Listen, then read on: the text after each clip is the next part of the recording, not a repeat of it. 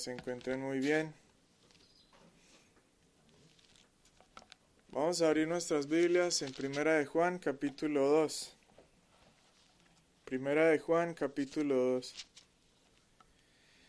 Si bien nos correspondrían los versículos que van después del versículo 7, dado que esta es la última sesión al menos de este tiempo que les acompañaré, el Señor dirigió a que saltáramos directamente hacia los versículos del 15 al 17. En la voluntad del Señor, cuando Él nos dé otra oportunidad de estar juntos, retomaremos en el espacio que dejamos en medio. Vamos a leer entonces los versículos del 15 al 17 y traigamos a la mente la forma en que el Señor guió que terminaran estas canciones antes de la predicación de la palabra. ¿Cómo describir el amor tan grande del Señor que envió a su Hijo en intercambio por nosotros? ¿Cómo no amar al Padre por sobre todas las cosas? ¿Cómo amar otras cosas antes que a Él? Vamos a leer los versículos del 15 al 17 de Primera de Juan 2 entonces. No améis al mundo ni las cosas que están en el mundo. Si alguno ama al mundo, el amor del Padre no está en él. Porque todo lo que hay en el mundo, los deseos de la carne, los deseos de los ojos y la vanagloria de la vida, no proviene del Padre, sino del mundo. Y el mundo pasa y sus deseos, pero el que hace la voluntad de Dios permanece para siempre. Vamos a buscar el rostro del Señor en oración. Padre nuestro que estás en el cielo, a quien la Iglesia a través de la historia ha reconocido como el bien supremo, el bien sumo, la posesión más grande que cualquier hombre en la tierra podría tener. Venimos delante de ti, Señor, encomendando nuestras almas en la obra, la persona y la intercesión de nuestro Señor Jesucristo, con la esperanza de ser escuchados, Señor. Padre, aquí están nuestras vidas, aquí están nuestras almas, necesitadas, reconociendo que en ningún otro lugar encontraremos palabras de vida eterna. Dánoslas esta mañana, te lo pedimos en Cristo Jesús. Haz, Señor, que esta mañana podamos ser llevados delante de tu presencia. Haz que esta mañana podamos sentir que nos llevas a terreno santo, Señor. En el nombre de Cristo, oramos, Padre y confesamos nuestros pecados. Te pedimos perdón por ellos, Señor. En especial porque en los corazones de muchos de nosotros mora el amor hacia el mundo, Señor. Padre, ayúdanos a entender esta mañana por qué es contradictorio que un cristiano tenga amor hacia el mundo en su corazón. Y danos libertad, Señor, libertad sobre la opresión que el mundo ejerce para robar nuestros afectos. Ah, Señor, que esta mañana seamos afirmados en el amor a ti, en el amor hacia el Hijo y en el amor hacia el Espíritu Santo. Aquí están nuestras vidas, Señor. Aquí están nuestros oídos atentos a tu palabra. Permítenos gustar y ver las riquezas de ella, Señor. Te lo pedimos en Cristo Jesús. Amén. Queridos hermanos y hermanas, hay un contador o escritor de historias ruso que se llamaba Anton Chekhov. Él escribió un cuento muy particular y más o menos un resumen del cuento dice que había un monasterio en el siglo V después de Cristo, plenos inicios de la época medieval, que se encontraba apartado de la sociedad, retirado, en medio de un desierto. Allí se encontraba el monje líder, a quien en esa época le llamaban prior, y el resto de monjes jóvenes que estaban recluidos en este lugar. Una vez se perdió un mercader en el desierto y tocó la puerta del monasterio pidiendo bebida y comida. Después de que le recibieron en el monasterio y que le proveyeron a esta persona comida y bebida, cuando recobró su aliento elevó sus ojos y hizo e hizo una acusación contra aquellas personas, aquellos monjes recluidos en el monasterio. Su principal acusación era ustedes porque están aquí, recluidos, alejados de la sociedad, sabiendo que en las grandes ciudades las personas se pierden en el placer, se pierden en distintas adicciones o vicios. Cuando el prior escuchó a esta persona hablar, se conmovió y decidió hacer un peregrinaje hacia las grandes ciudades. Pasó un mes y no regresó, y se preguntaban sus jóvenes, que, aquellos que estaban bajo su instrucción, ¿por qué no vuelve o por qué no regresa el prior? Pasaron dos meses y no regresaba, hasta que pasaron tres meses y regresó, y regresó muy mal, regresó más envejecido de lo que estaba, regresó con una mirada triste, con tristeza en el alma, y se encerró en su cuarto durante siete días consecutivos sin emitir palabra. Cuando salió de su habitación después de estos siete días, los jóvenes monjes le preguntaron ¿Qué le pasó? Cuando él comenzó a hablar, comenzó a describir todas las cosas que encontró en las grandes ciudades, haciendo especial énfasis en el efecto que el vino producía en las personas haciendo énfasis en el efecto que las mujeres producían en distintos hombres. Después de describir de manera muy gráfica su experiencia a los jóvenes monjes, se recluyó de nuevo en su habitación. Y cuando volvió a salir de su habitación, su monasterio estaba vacío. Todos sus seguidores, todos los monjes jóvenes, se habían ido a las grandes ciudades a disfrutar de los placeres del mundo. Lo que esta historia o este cuento eh, manifiesta o ilustra para nosotros es una realidad que este pasaje, el que nos corresponde en esta mañana, también nos muestra. Y es que las realidades del mundo suelen concebirse como externas, como fuera de la iglesia, como fuera de la vida o del alma del creyente. Pero hay algo muy interesante. El mundo no está afuera, el mundo está dentro. Y eso lo veremos en el pasaje de esta mañana. Por eso, mis queridos hermanos y hermanas, esta mañana veremos que la ausencia de amor hacia el mundo es una marca de un verdadero Hijo de Dios. Tal como, tal como lo vimos a través de nuestra historia, el principio es muy claro. En el corazón de una persona solo hay cabida para un amor. O amamos al Padre o amamos al mundo. En un corazón donde mora el amor hacia el Padre, no debe morar el amor hacia el mundo. En un corazón donde mora el amor hacia el mundo, muy probablemente no mora el amor hacia el Padre. Ahora el apóstol aborda esta verdad inicialmente en nuestro texto a través de una prohibición. A los creyentes de todos los niveles de madurez, versículos del 12 al 14 del capítulo 2, se les da un mandato negativo. ¿Qué dice ese mandato? No améis al mundo. Se da en la base de un contraste entre el mundo y las cosas del mundo por un lado y entre el amor del Padre por otro lado. Esta mañana entonces, con la ayuda del Espíritu Santo, veremos que un hijo de Dios no debe amar al mundo, ya que el origen maligno de las cosas del mundo y su existencia transitoria son contrarias al carácter del Padre. Más adelante retomaremos la ilustración del cuento con que iniciamos. Pero por ahora les diré que el título de este sermón es Hijo de Dios no ames al mundo.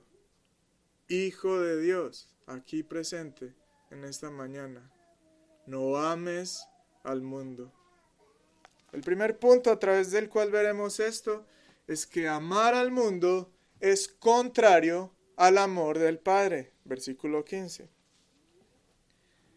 Para manifestar esto, el apóstol Juan emite en primer lugar un imperativo, un imperativo. Al principio del versículo 15 encontramos las palabras no améis al mundo ni las cosas que están en el mundo. Definir estas palabras es importante, pues así sabremos en qué consiste el imperativo o la prohibición emitida por Juan en este versículo. ¿Qué significa bíblicamente y más específicamente en este versículo la palabra amar? ¿Qué significa la palabra amar, en especial cuando hacemos referencia al mundo? Bueno, el término griego detrás de no améis tiene un uso bíblico muy amplio. Por ejemplo, eh, es la palabra que expresa la unión y comunión entre el Padre y el Hijo y viceversa. Es la palabra que expresa la unión y comunión entre el Dios Trino y los creyentes y viceversa. Pero su sentido general es amar, estar lleno de buena voluntad y exhibir esta buena voluntad. Es desear el bien, considerar el bienestar de. Es también la palabra que muestra la unión y comunión entre el cuerpo de Cristo, entre los creyentes. Es el amor que usted le entrega a su hermano y el amor que usted recibe de él. Cuando Juan utiliza este verbo podemos pensar que está proyectando una imagen en la casa celestial, en el hogar celestial. Y es como si se removiera una cortina que nos permite observar a través de una ventana. Y a través de esa ventana vemos cómo tienen comunión el Padre, el Hijo, el Espíritu Santo. Y cómo el Dios Trino tiene comunión con sus hijos y viceversa.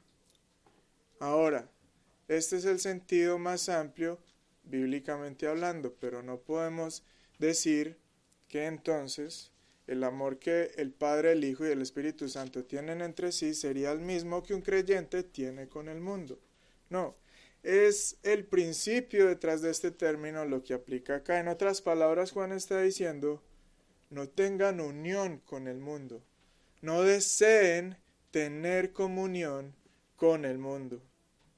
Con respecto al término mundo, debemos decir entonces que también tiene varios significados bíblicamente hablando. Mundo, por ejemplo, se refiere al cielo, a la tierra, a toda la esfera de la creación. La escritura a veces cuando dice mundo hace referencia a el orden creado. En segundo lugar, por ejemplo, como dice en Romanos 12.2, mundo significa costumbres, maneras, adoraciones, modas impuestas por los hombres en un tiempo presente. En tercer lugar, y a la vez es la definición que aplica para nuestro texto, por mundo decimos o nos referimos a la pompa, el esplendor del tiempo presente, los cuales son pilares de Satanás para hacer avanzar su reino y también para obstaculizar el avance del reino de Cristo. Esta tercera definición es quizá la más acertada y la que aplica en Primera de Juan capítulo 2. ¿Por qué es importante entender a qué hacemos referencia con mundo en este pasaje? Y le pregunto a los niños o a los jóvenes aquí presentes. Porque leemos que uno de los versículos más famosos en el cristianismo es Juan 3:16 ¿Qué dice? Porque de tal manera amó Dios al mundo. Entonces, si un niño se encuentra con Juan 3:16 y observa que Dios ama al mundo, y ahora se encuentra con Primera de Juan capítulo 2 versículo 15, donde hay una prohibición a no amar al mundo, el niño le podría preguntar a usted mientras usted lo instruye en la oración familiar, ¿qué significa entonces? Si encuentro a Dios amando al mundo y Dios me prohíbe a mí amar al mundo? La respuesta está en definir a qué se hace referencia con el término mundo. Juan 13.1 nos explica de mejor manera a qué se hace referencia cuando vemos a Dios amando al mundo. Juan 13.1 dice sobre Cristo, como había amado a los suyos que estaban en el mundo, los amó hasta el fin. Siguiendo con nuestra definición del término mundo, lo definimos entonces como el reino de Satanás por una razón principal. Las cosas que hay en el mundo, las cuales Juan identifica en el versículo 16, tales como los deseos de la carne, los deseos de los ojos y la vanagloria de la vida, estuvieron presentes y se manifestaron por primera vez en el huerto de Edén bajo las instigaciones de Satanás. Después de que Satanás mintiera a Eva y pusiera o tentara la palabra de Dios, después de que Satanás conversó con Eva, en Eva surgió algo que antes no se había manifestado. Por ejemplo, el deseo de su carne consideró que el árbol era bueno para comer. El deseo de su ojo vio que era agradable a la vista. Y la vanagloria de su vida le hizo soñar con ser igual a Dios y convivir una vida independiente de Dios. Estos tres elementos llevaron a Adán y Eva a sumergirse en una corrupción total, en una muerte total. Así lo decían los reformadores. Y a partir de ese momento reinó el pecado y por medio del reino del pecado se extendió el reino de Satanás. Satanás puso a la humanidad bajo cautiverio y opresión espiritual. Esto es lo que dice Efesios capítulo 2 versículos del 2 al 3. En otro tiempo anduvisteis conforme a la corriente de este mundo, según el príncipe de la potestad del aire, satisfaciendo los deseos de la carne y de la mente. Sin embargo, Dios siempre ha sido el único Señor de los cielos y de la tierra. Por su gracia, ha concedido a su pueblo de todas las épocas victoria sobre este reino de Satanás, mediante la fe en quien habría de ser la simiente de la mujer, descendiente de Noé, descendiente de Abraham, descendiente de Isaac, descendiente de Jacob, de la tribu de Judá, descendiente de David. Incluso cuando Satanás instauró, por decirlo así, su reino, Dios se mostró siempre victorioso a través de la promesa que es conocida como el protoevangelio, la primera manifestación del evangelio. Si bien en su soberanía concedió que Satanás fuese un instrumento suyo para que quienes se sumergieron en pecado experimentaran las consecuencias de él, Dios siempre tuvo la victoria en su mano y la tuvieron quienes tuvieron fe en aquel a quien Dios había prometido, aquel que pisaría, destrozaría la cabeza de la serpiente. Cuando Cristo visualizó su obra, dijo en Juan, ahora es el juicio de este mundo, ahora el príncipe de este mundo será echado fuera. Juan 12:31. El trono de Dios nunca ha sido retirado de la tierra, pero el mundo, bajo la influencia de Satanás, se ha opuesto a Dios desde la caída. Basándonos entonces en el análisis que tenemos hasta ahora sobre amar al mundo, podemos concluir las siguientes cosas. Un cristiano no debe amar al mundo del que Satanás es su príncipe. Un cristiano no debe tener buena voluntad hacia el mundo, y hacemos referencia al mundo por el dominio de Satanás, a través del cual él mantiene a los pecadores bajo esclavitud y condenación. Un cristiano obviamente no debe desear el bien a Satanás, amando al mundo como la expansión de su reino malvado. Un cristiano no debe tener compañerismo ni comunión con el mundo. Amar al mundo significaría fomentar a Satanás y mostrar lealtad a él en vez de a Dios. Ahora este es el imperativo, no améis al mundo.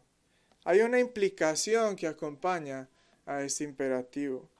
Las siguientes palabras del apóstol Juan en el versículo 15 son, si alguno ama al mundo, el amor del Padre no está en él.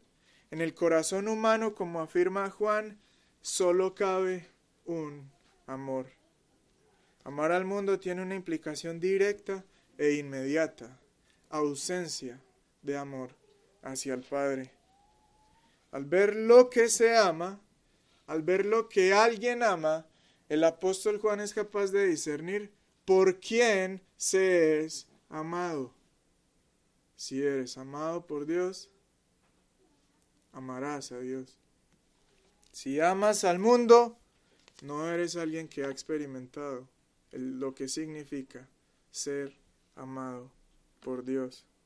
Quizá lo has escuchado, quizá lo afirmas, pero si realmente has experimentado el amor del Padre, si realmente sabes lo que es ser amado por Dios el Padre, no amarías, no amarás al mundo. ¿Qué es lo que Juan tiene en mente aquí entonces cuando utiliza la expresión el amor del Padre? ¿Cómo o en qué corazón está el amor del Padre o no. Pues bien, Juan define el amor de Dios más adelante en 1 de Juan capítulo 5 versículo 3 como la obediencia a sus mandamientos. Recuerda también las palabras de Jesucristo. Si me amáis, guardad mis mandamientos. La obediencia a los mandamientos es una acción realizada por la persona en quien el amor de Dios se ha perfeccionado. Es alguien que no considera los mandamientos de Dios como gravosos.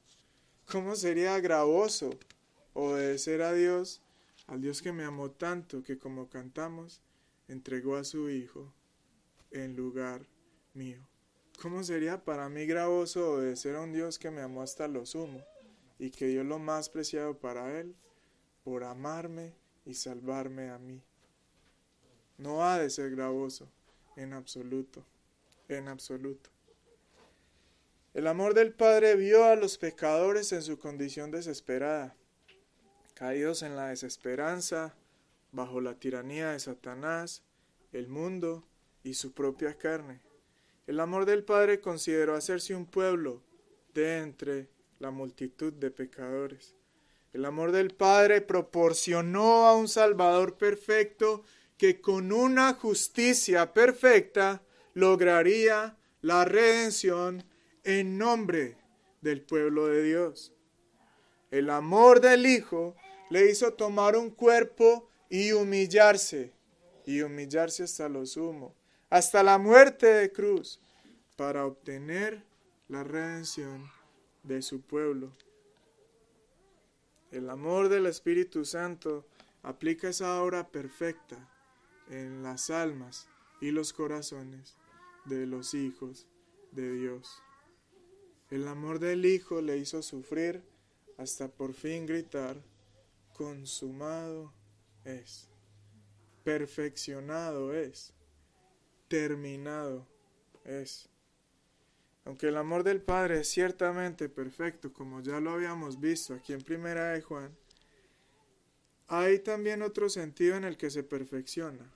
Se perfecciona con la obtención o el cumplimiento de la redención, pero también se, se perfecciona cuando aquellos que son redimidos responden a Él en amor. Recuerden la ilustración eh, en Eclesiastés, del mar surgen los ríos, los ríos al mar, al mar vuelven y el mar nunca se llena más de lo que está. El amor del Padre surge de Él envía a su Hijo, el Hijo obtiene la redención y en aquellos en quienes la, redención es aplicada, responden y devuelven, regresan ese amor al Padre. Es así como se perfecciona el amor de Dios en el corazón de una persona. Aunque el Padre entonces y su amor son perfectos, también cuando Juan habla de perfeccionar el amor de Dios, recuerden, es una entrega voluntaria y amorosa hacia el Padre. Ahora, aquí en este punto es importante para nosotros examinarnos. ¿Cómo sé que, por ejemplo, como creyente, estoy respondiendo al amor que el Padre ha manifestado por mí? ¿Cómo estoy respondiendo al amor de Dios? ¿Cómo sé que no estoy amando al mundo? El puritano William Greenhill da diez maneras en las que los cristianos podemos ver si hay amor hacia el mundo en nuestros corazones o no. Son rápidas y cortas. Número uno, amas al mundo cuando lo tienes en alta estima, alto concepto. Número dos, amas al mundo cuando tus pensamientos están fijos en él. Número tres, amas al mundo cuando deseas el mundo. Número cuatro, amas al mundo cuando diriges tu corazón a las cosas del mundo. Número cinco, amas al mundo cuando empleas la mayor parte de tu fuerza en, por y alrededor de las cosas del mundo. Número seis, amas al mundo cuando buscas oportunidades y ocasiones para obtener las cosas del mundo. Número siete, amas al mundo cuando soportas dureza a fin de obtener las cosas del mundo. Los hombres soportan todo tipo de dificultad y peligro para obtener bienes y propiedades, pero difícilmente soportarán cualquier adversidad para entrar al cielo, la gracia o cualquier interés cristiano. Tienes la misma paciencia, perseverancia y resistencia en las cosas cristianas que la que tienes para obtener las cosas del mundo. Número 8. Amas al mundo cuando favoreces al mundo. La evidencia de que el mundo está en el corazón de los cristianos es que nuestras conversaciones son sobre el mundo o son favorablemente claras hacia el mundo. Número 9. Amas al mundo cuando haces duelo y te lamentas por las cosas del mundo que son quitadas de ti. Número 10. Amas al mundo cuando estás resuelto a tener al mundo de una forma u otra. Por otro lado, tú, querido asistente, tú, en cuyo corazón no mora el amor hacia el Padre, estás amando al objeto equivocado. Estás poniendo tus afectos donde no deberían estar. Estás dándole tu amor a algo que no es digno de ser amado. El mundo no es digno del objeto de nadie. Estás dando tu lealtad al amo y Señor equivocado. El mundo puede parecerte muy atractivo, pero el mundo es, con un es como un veneno. Es dulce al sabor, pero letal hasta llevarte a la muerte. Como vemos en nuestro pasaje, el mundo te dejará eternamente sin el amor del Padre. Arrepiéntete de tu amor hacia el mundo. Si hasta este día se encuentra el mundo como el centro de tus afectos. Entonces la palabra del Señor en esta mañana trae una exhortación para que te arrepientas de esto. No ames el mundo. No persigas las cosas del mundo. No te frustres si Dios por amor a tu alma impide tu conquista o tu acceso a las cosas del mundo. Él es especialmente misericordioso con aquellos a quienes el mundo ha convertido en huérfanos. Él es un padre para quien no tiene alguno. Pon tu confianza en el perdón de Jesucristo confía en Jesucristo. Puede que Él declare, y la idea y la esperanza es que sí, puede que Él declare de tu vínculo con el mundo, consumado es, terminado es. Todo aquel que escucha esta palabra, no ames al mundo. No creyente, no ames. No ames al mundo. Creyente, especialmente tú, no ames el mundo. Si amas al mundo, te opones pecaminosamente al Padre Celestial. Todo el argumento del apóstol Juan para que los cristianos no amen al mundo gira en torno a un tema, el amor del Padre. Si alguno ama al mundo, entonces en esta persona no estará el amor del Padre. Pero hay otra forma en que el apóstol Juan utiliza o contrasta al mundo y las cosas que hay en el mundo con el Padre. Y es que el mundo pasa y sus deleites, pero el que hace la voluntad de Dios, el que hace la voluntad del Padre, permanece para siempre.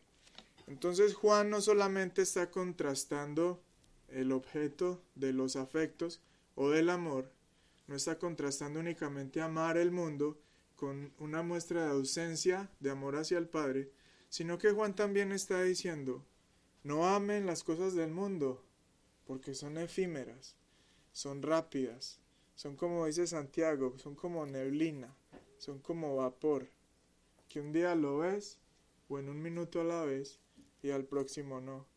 Por el contrario, el Padre permanece para siempre y quienes hacen su voluntad también. Si te conformas con el mundo, te conformas con algo pasajero.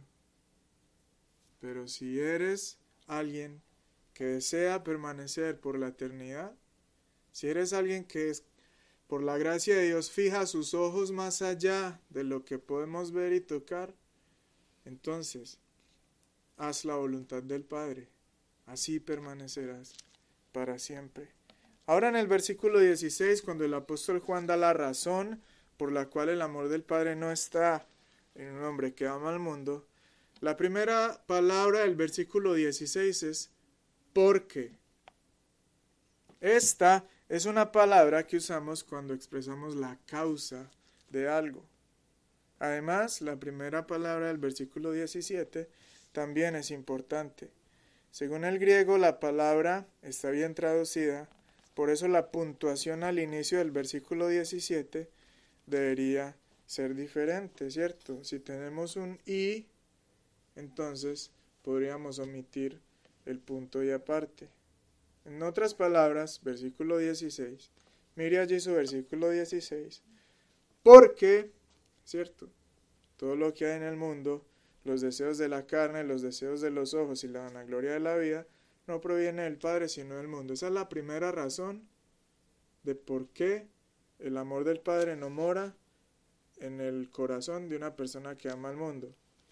¿Cuál es la segunda razón? Está allí en el versículo 17. Y, si quiere agrega el por qué, y porque el mundo pasa y sus deleites, pero el que hace la voluntad de Dios permanece para siempre. Dos razones, la primera en el versículo 16 y la segunda en el versículo 17. Allí entendemos entonces que el contraste entre Dios y el mundo es que las cosas que hay en el mundo no tienen a Dios como origen y las cosas que hay en el mundo no tienen el mismo carácter eterno que tiene Dios. Por el origen maligno de las cosas del mundo, vemos allí en el versículo 16, el apóstol amado muestra la maldad del mundo por las cosas que lo componen. ¿Qué son las cosas que hay en el mundo? ¿Qué es lo que hay en el mundo? Recuerde la historia que les conté al inicio sobre los monjes. Usted puede aislarse todo lo que usted quiera, como algunos cristianos a través de la historia lo han decidido hacer. Usted puede apartarse de la sociedad todo lo que usted desee, pero el mundo irá donde esté usted. ¿Sabe por qué? Porque usted lo lleva adentro. cuáles son las cosas que hay en el mundo? Los deseos de la carne. Se entiende por los deseos de la carne, los deseos pecaminosos que requieren de un cuerpo para ser consumados. ¿Qué es lo que hay en el mundo además de los deseos de la carne? Los deseos de los ojos. Porque por los deseos de los ojos se entienden los deseos pecaminosos que piden una imaginación corrupta para ser consumados. Número 3. ¿Qué hay en el mundo? La vanagloria de la vida. Se entiende por vanagloria de la vida el clamor por el honor de este mundo, el anhelo porque los hombres tengan buenas opiniones sobre mí, el amor o el clamor porque los hombres piensen altamente sobre mí, también que las personas importantes tengan respeto por nosotros. Estas cosas se pueden ver en los verbos que describen las acciones de Eva, por ejemplo. Luego de ser engañada por la serpiente, leemos en Génesis capítulo 3, versículo 6, y vio, y vio la mujer que el árbol era bueno para comer, y que era agradable a los ojos, árbol codiciable, carne, para alcanzar sabiduría, y tomó de su fruto y comió y dio también a su marido, el cual comió así como ella. Josué capítulo 7 versículo 21. El pecado de Acán, cuando tomó el anatema. Y finalmente llegaron hasta él para darse cuenta que fue él el autor de este pecado. Acán usa tres verbos cuando reconoce su pecado. Vi, codicié, tomé. Como se mencionó antes, los tres elementos aquí representados entraron en escena cuando ocurrió la primera tentación en el mundo. Como podemos ver, la carne toma el mundo como escenario para proyectar toda su depravación bajo la dirección de Satanás. El tridente del mal, por decirlo así, o la trinidad diabólica, malvada, satánica que se opone al Dios Trino está representada por estos tres elementos. La Confesión de Fe de Westminster, artículo 3, perdón, capítulo 3, artículo 1, dice que Dios desde la eternidad, por el consejo sumamente sabio y santo de su propia voluntad, ordenó libre e inmutablemente toda cosa que sucede. Sin embargo, lo hizo de tal manera que no es Dios el autor del pecado por eso todas las cosas que hay en el mundo, los deseos de la carne, los deseos de los ojos y la vanagloria de la vida no pueden tener al Padre como origen. Sabemos que Él lo creó todo, que Él es el autor de todo lo que vemos y tocamos, pero este es un punto donde los cristianos tenemos que tirar nuestra ancla bien fuerte, bien fuerte, y aunque sea un misterio, tenemos que afirmar que Dios no es el autor del mal. No es el autor del mal. Así confesamos con los con los autores y quienes bosquejaron la confesión de Westminster que Él ordena todo lo que sucede y de forma inmutable sucederá, pero Él no es el autor de la caída, Él no es el autor del mal. Hijo de Dios, ten cuidado, porque estas cosas pueden engañarnos mucho. Tal vez puedas pensar que no amas al mundo. Tal vez después de escuchar este mensaje o este análisis hasta este momento pienses, bueno, yo sé cuál es mi hermano o mi hermana la que tiene problemas de amor hacia el mundo, pero yo no, yo no tengo amor hacia el mundo. Puedes pensar, que no amas al mundo porque no tienes las posesiones que tiene el mundo. Pero aún así, aún así, ¿cuántos cristianos se lamentan porque no pueden tener al mundo? ¿Cuántos cristianos hoy están frustrados porque Dios les impide una y otra vez acceder a las cosas del mundo. Cristiano, una buena manera de examinar tu corazón es examinando el dolor que sientes cuando no puedes obtener las cosas del mundo. ¿Te duele no conseguir el mundo? Bueno, hay amor hacia el mundo. ¿Recuerdan ustedes lo que sucedió con Amnón, el hijo de David, cuando no pudo tener a Tamar? Demudó su rostro. Cuando lo vio su primo le dijo, algo te pasa, algo te pasa. Bueno, muchos cristianos pierden el sueño, demudan su rostro, pierden peso, se angustian porque no pueden conseguir el mundo. ¿Qué pasaría si tú tuvieras un primo malvado como Amnón que tuviera un ojo agudo? ¿Qué vería este primo tuyo? ¿Qué vería?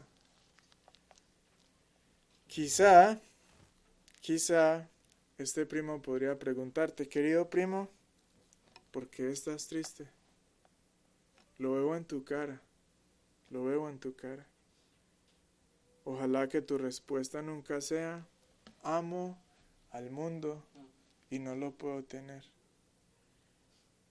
Amo los deseos de la carne, amo los deseos de los ojos, amo la vanagloria de la vida, pero Dios se empeña una y otra y otra vez en quitarme el acceso a ellos.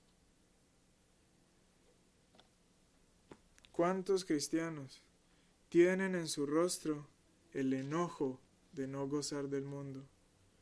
¿Cuántas personas en la iglesia muestran en su rostro la frustración y la resignación de no poder gozar del mundo?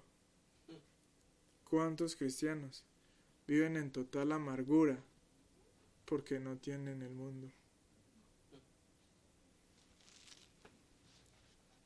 ¿Qué se puede decir al respecto? Conténtate con la provisión de Dios para ti hoy. Una de las razones principales por las que pecamos y deseamos el mundo es porque carecemos de contentamiento. Nada raro que un puritano escribiera un libro y lo llamara la perla rara del contentamiento. Es una perla, pero es muy rara de encontrar especialmente en personas que como nosotros no venimos de sociedades o países o culturas prósperas. Nos falta contentamiento y creemos que tener el dinero de este mundo es todo lo que nos realizará como personas. O creemos que venir a Estados Unidos será lo que nos realice como personas. Mucho cuidado con tu corazón.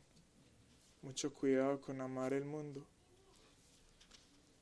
El creyente anhela por una ciudadanía, la celestial. La celestial. Donde hay de todo lo que no se puede encontrar ni siquiera aquí. Por la expiración rápida de las cosas del mundo también vemos que no debemos amar las cosas que hay en el mundo. No solo Juan establece un contraste entre el origen maligno de las cosas del mundo, sino el carácter transitorio y rápido de lo que hay en el mundo. Aquí hay una diferencia muy clara entre quienes quieren hacer la voluntad de Dios y quienes no. El mundo y sus deseos pasan, pasan y bien rápido, pero el que hace la voluntad del Padre permanece para siempre, para siempre. Dijo Richard Baxter, un puritano, si a un hombre se le diera la visión del cielo y del infierno, consideraría al mundo menos de lo que lo hace antes. Dijo además otro comentarista, fuimos hechos para una persona y para un lugar. El cielo es el lugar. Nunca estaremos satisfechos con una persona menor que Jesús, ni con un lugar menor que el cielo. No estaremos plenamente satisfechos hasta que estemos en casa con nuestro amado. El mundo pasa y sus deseos. Amigo mío, si amas al mundo, perecerás con él. Perecerás con él. Tú que amas incesante y constantemente al mundo, escucha hoy esta advertencia. Perecerás eternamente. Tú que eres fiel al mundo, perecerás eternamente. Tú, cristiano, que tienes pequeños lugares reservados para el mundo, ten mucho cuidado, ten mucho cuidado. Deshazte de ellos, deshazte de ellos. Abandona tu aprecio por el mundo, abandona tu aprecio por el enemigo de Dios, abandona tu aprecio por el reino de Satanás. Examinemos nuestros corazones en esta mañana. No nos dejemos fascinar por el mundo. Digamos con el salmista Asaf, ¿a quién tengo yo en los cielos sino a ti? Y fuera de ti, nada deseo en la tierra. Deja que tu corazón se instruya en la rápida caducidad de las cosas del mundo. Sin embargo, hay algo importante que señalar también en la segunda parte del versículo 17. Allí el apóstol no dice, por ejemplo, los que han nacido de Dios permanecen para siempre, o los hijos de Dios permanecen para siempre, como lo ha dicho en su carta, o los verdaderos cristianos permanecen para siempre. De nuevo, el deseo de Juan es identificar las características de un verdadero creyente, las características de una persona que tiene comunión con el Padre, con el Hijo y con la Iglesia. Y la característica que resalta en este caso, de nuevo, es la obediencia a Dios. Los que hacen la voluntad del Padre, no los que hacen la voluntad propia, los que hacen la voluntad de Dios. Así pues, amar las cosas del mundo es contradictorio hacia el amor o con respecto al amor hacia el Padre. Las cosas del mundo son malas. El Padre es bueno, es santo, es puro. Como dice Santiago 4:4, ¿no sabéis que la amistad del mundo es enemistad contra Dios? Cualquiera pues que quiera ser amigo del mundo se constituye enemigo de Dios. El mundo es tinieblas. Dios el Padre es el Padre de las luces. El mundo es odio, Dios es amor. El mundo es vanidad caduca rápidamente. El Señor es eterno y los que hacen su voluntad permanecerán para siempre. ¿Hasta cuándo permitirás que el mundo te despoje? ¿Hasta cuándo permitirás que el mundo hiera y lleve tu alma hasta la muerte? Podrás disfrutar del mundo horas, minutos, pero sabes muy bien, sabes muy bien que el mundo no es buen postor.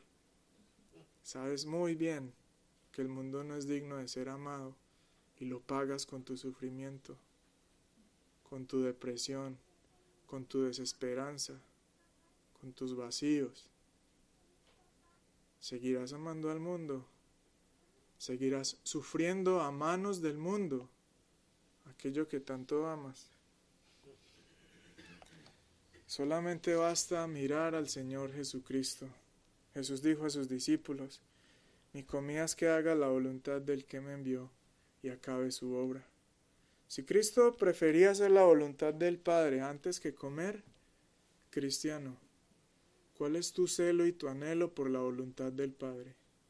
¿Qué tanto anhelas hacer la voluntad del Padre?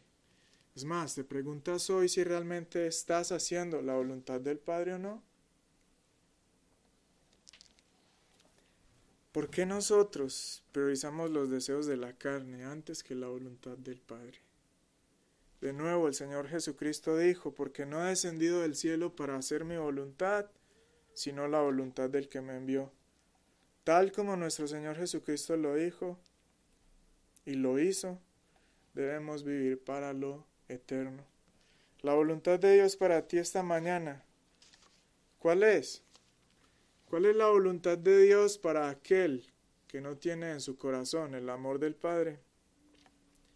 Reconoce que tu lealtad hacia el mundo es mala. El mundo pone en marcha un sistema a través del cual puedes satisfacer tu carne, tu ojo y el orgullo de tu vida. Pero el mundo, como producto mortal, no siempre revela sus fatales consecuencias y su rápida caducidad. El mundo se vende bien delante de ti. El mundo se ofrece bien delante de ti. Pero bien sabes en tu corazón que te está llevando a la muerte. Renuncia a tu fidelidad hacia el mundo. Arrepiéntete de tu pecado y pídele al Señor que tenga misericordia de ti. Otra vez, el Señor Jesucristo es un Salvador lo suficientemente poderoso para librarte de tu amor hacia el mundo. Está lo suficientemente dispuesto para recibirte, para amarte, para salvarte. Ve al Señor y pídele que te salve del mundo. ¿Cuál es la voluntad de Dios para el cristiano a la luz de este pasaje? Examina tu corazón, examina tus afectos. ¿Qué es lo que realmente estás amando? ¿En qué inviertes el tiempo en tus pensamientos? ¿Qué es lo que planeas hacer? ¿Detrás de qué vas? ¿Qué es lo que estás persiguiendo? ¿Los deseos de la carne? ¿Los deseos de los ojos quizá? ¿La vanagloria de la vida? Puede haber pequeñas inclinaciones en nuestro corazón hacia el mundo, pero ser tentado por el mundo no significa que realmente no seas un hijo de Dios.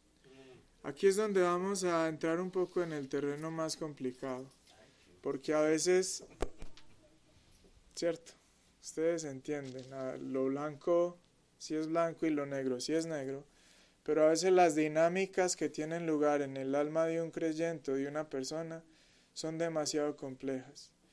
Si sientes atracción por el mundo y si eres tentado por el mundo, no quiere decir que seas un inconverso, no necesariamente, porque todos los cristianos, como vemos, todavía luchamos, todavía luchamos con los deseos de la carne, los deseos del ojo y la vanagloria de la vida. Pero hay una diferencia muy grande y volvemos al punto con el que iniciamos primera de Juan. Hay una diferencia muy grande entre ser tentado y entre practicar algo. Si tú eres un practicante del amor hacia el mundo, ten mucho cuidado. Ten mucho cuidado.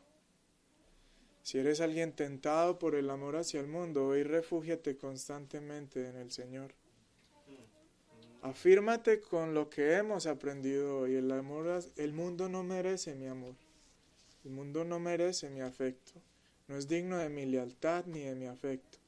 Además debo tener cuidado, porque el Padre no quiere que yo ame el mundo.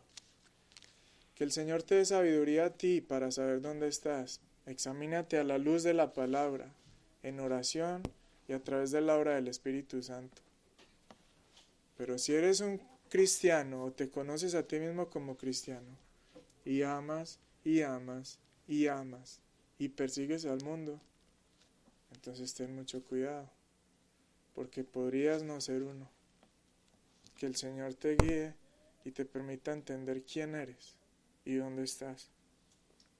De todas maneras, creyentes y no creyentes, arrepintámonos de nuestro amor hacia el mundo el, mundo es enemigo de nuestro Padre. Purifiquémonos una vez más en la sangre de Cristo y procuremos vivir para lo eterno. Perseveremos en hacer la voluntad de nuestro Padre Celestial. Amemos a Dios, amemos a nuestros hermanos y tengamos compasión de quienes se encuentran perdidos por su amor hacia el mundo. Finalmente, cristiano, no ames al mundo, no ames aquello que tu Padre odia. Más bien, ama a tu Padre, ama lo que tu Padre ama, ama a Dios y aborrece el mundo. Amén. Señor, en el nombre de Cristo Jesús, quisiéramos encomendar en tus manos nuestras almas con el propósito de que nos permitas discernir quiénes somos realmente y dónde estamos. Señor, al estudiar primera de Juan, vemos que es muy probable para nosotros decir que tenemos comunión con el Dios que es luz. Es muy fácil para nosotros decir, yo conozco a Dios. Es muy fácil para nosotros decir, yo amo a mi hermano. Pero ayúdanos por favor, Señor, a reconocer que yo no soy necesariamente lo que digo ser. Ayúdanos a reconocer que podemos ser engañados por nosotros mismos y nuestras propias palabras. Y que es posible que aquí haya personas que se llamen a sí mismas cristianos sin que realmente lo sean. En el nombre de Cristo, rogamos por favor que tú seas como ese cirujano celestial preciso y que uses tu bisturí, Señor, y que cortes a través de nosotros mismos y que nos permitas ver con claridad cuáles son las heridas que necesitan ser sanadas. Que si hay alguno que necesita pasar de muerte a vida, que pueda recibir esa intervención que solo tú puedes hacer. Que si hay cristianos que necesitan ser sanados de su amor hacia el mundo, que tú intervengas, Señor, y que cortes y que aunque duela, entendamos que nuestra lealtad se debe únicamente al Padre. Señor, ayúdanos por favor a no perseguir lo que tú aborreces y lo que tanto se opone contra ti. Señor, ¿por qué habrían de estar nuestros deseos enfocados en obtener dinero? en obtener prestigio, en obtener una vida cómoda,